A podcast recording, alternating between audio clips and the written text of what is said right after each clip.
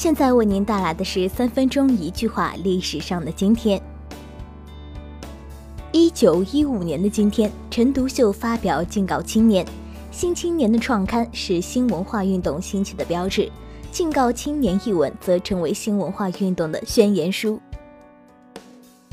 一九一六年的今天，英国军队和德国军队正在法国索姆河畔的战场上进行炮战，英军派出世界上第一辆坦克，当时德军傻了眼。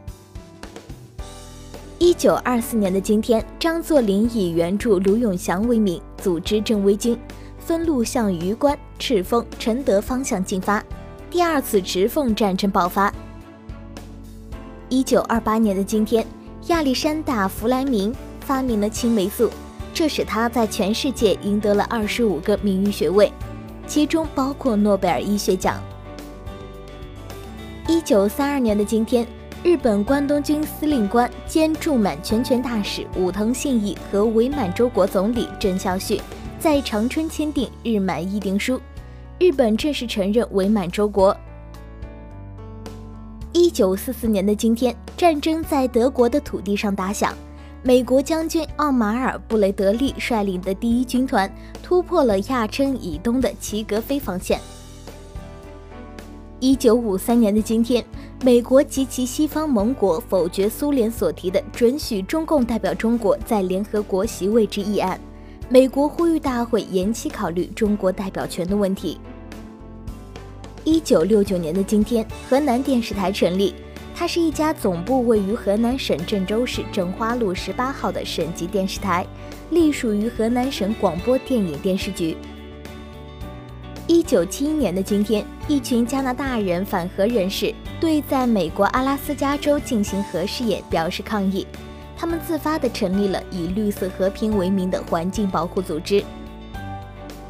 一九九零年的今天，我国国内第一次可视电话业务在北京市电信局所属北京国际电信之窗与上海市电信局间开通，成为国内更先进的通信手段。一九九一年的今天，美国发现号航天飞机上的五名宇航员。在太空中成功的释放了一颗高空大气层探测卫星，据说这是迄今释放的最大一颗卫星。一九九三年的今天，世界第一斜拉桥杨浦大桥建成，历时仅二年五个月，为道外暂时行，所面呈立体扇形布置，蔚为壮观。一九九五年的今天，为期十二天的联合国第四次世界妇女大会。在国际会议中心顺利通过《北京宣言》和行动纲领后落下帷幕。一九九八年的今天，经国务院批准，浙江大学、杭州大学、浙江农业大学、浙江医科大学四校合并，组建新的浙江大学，在杭州宣告成立。二零一一年的今天，反对叙利亚政府的代表性政治组织在土耳其组建叙利亚全国委员会。